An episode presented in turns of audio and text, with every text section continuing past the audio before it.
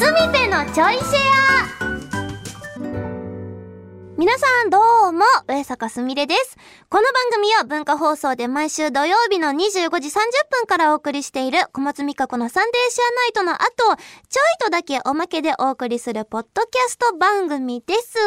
え、今日はこのポッドキャストでこちらの特別企画をやってみましょう。上坂さんと、まるまるせい。ミカコさんも番組開始当初にやっていた学生時代を振り返るこちらのトークコーナー。今回は私の過去で愉快な部分だけをちょろっとずつお話ししようと思います。はあ、くじがあるのでこれを引いて話していきたいと思います。では、一つ目。大丈夫です。やります。はい、来週も。やります。上坂さんと高校生あ、ちょっと自我がある感じの。高校生の時はね、全然記憶ありますよ。なんて言ったって、あの、高校生の、あの、卒業するかしないかぐらいの時に、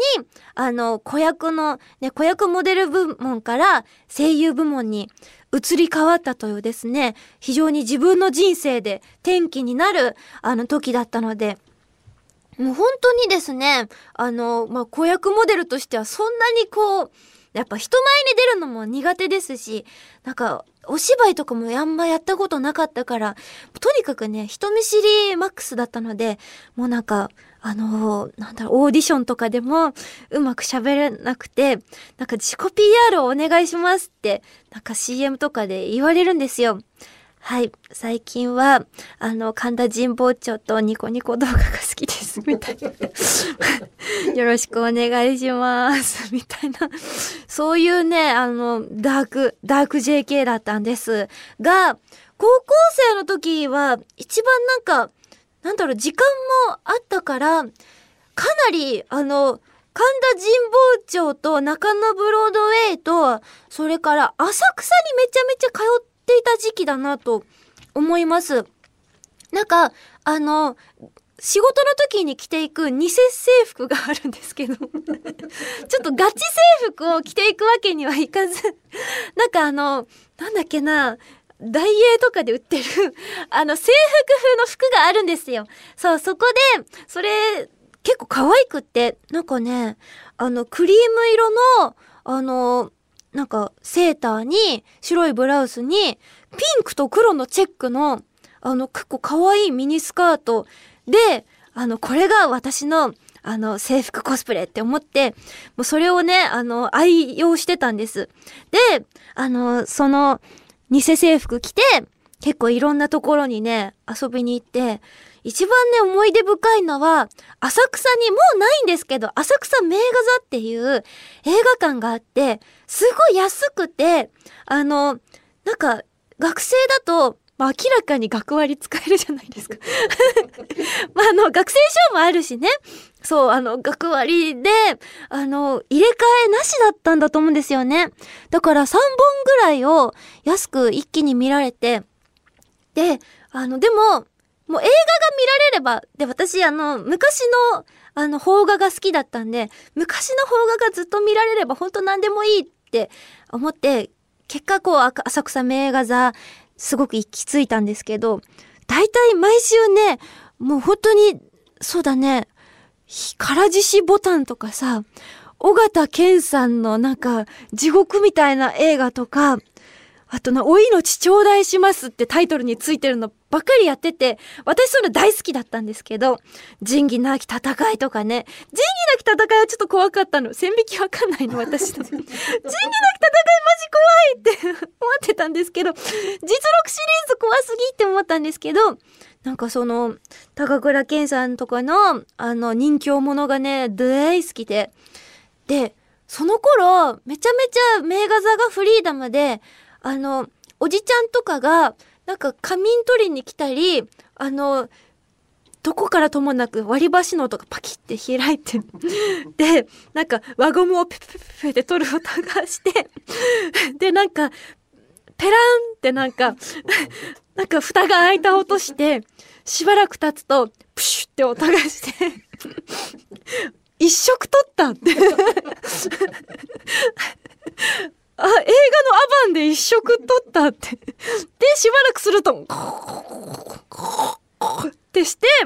しばらくすると起きてタバコを吸い始めめちゃめちゃ快適に暮らしてるってなんかそういうなんかおじさんたちの憩いの場でもあって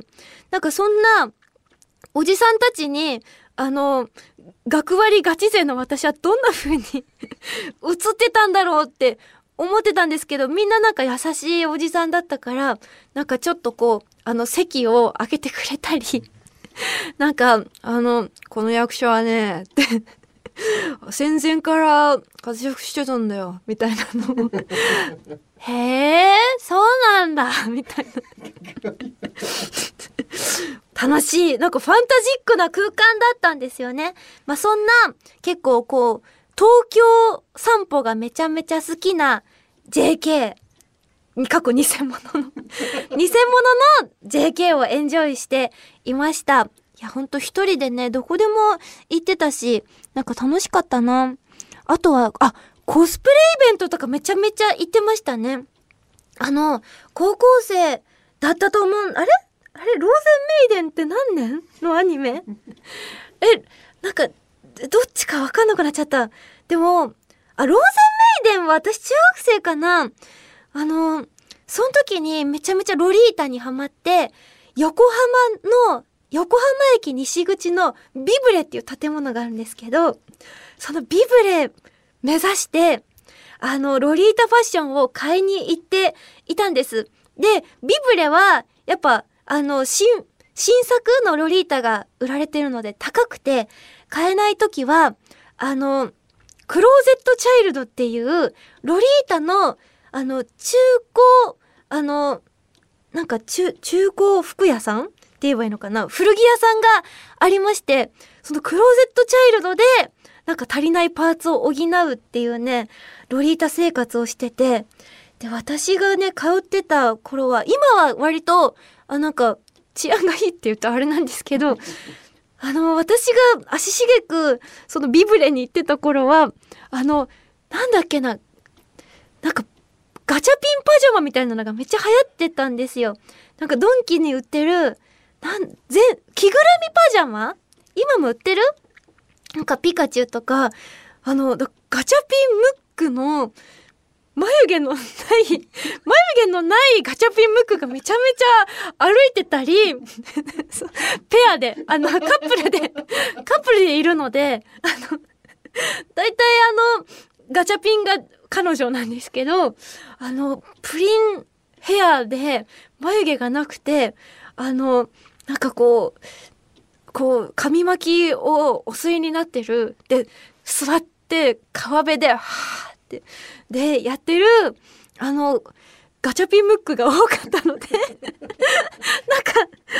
あのそのガチャピンムックをいかにあの距離を取って歩くかガチャピンムックを迂回していくっていう。だからすごい遠回りしてあの横浜の街をね歩いてたんですよね。幸い彼らは発色がいいからあの前方15メートル先ガチャピンガチャピンムックいるって。退避っていうのができたんであの、なんとか所持金を減らしたりとかはなかったんですけれども、なんか結構ね、私たちのような、あの、日陰の明らかに弱そうな弱そうな女子にとっては、あの、ちょっと横浜は当時ね、あの、危険地帯だったのですけれども、まあ、今思うとね、なんか楽しくね、いろんな、なんかお小遣いの中でうまくこう、趣味を、なんか趣味が広がり始めた頃だったので、すごく毎、毎月毎月お金が足りなかったんですけど、でも、そんなこともあろうかと、小学生の頃、コツコツ、あの、何年かかけて貯めた500円貯金を 崩しながら、500円貯金本っていうのがあったんですよ。本の中に500円を入れて、その時新500円玉がね あの、流通し始めたから、新500円を、その、詰めて詰めて、で、それを今使う時っていうので、10年越しぐらいに、旧500円とかを いっぱいね、使ってたのが高校生でした。いや、懐かしい。いろんなことがあったわね。えー、さあ、このちょいシェアもお別れのお時間でございます改めて小松美香子のサンデーシェアナイトの本放送は文化放送地上波で毎週土曜日25時30分からですラジコでは1週間タイムフリーで聞くこともできますのでぜひこちらもご利用ください。それではまた次回ちょいとだけこの番組にもお付き合いください。お相手は上坂すみれでした。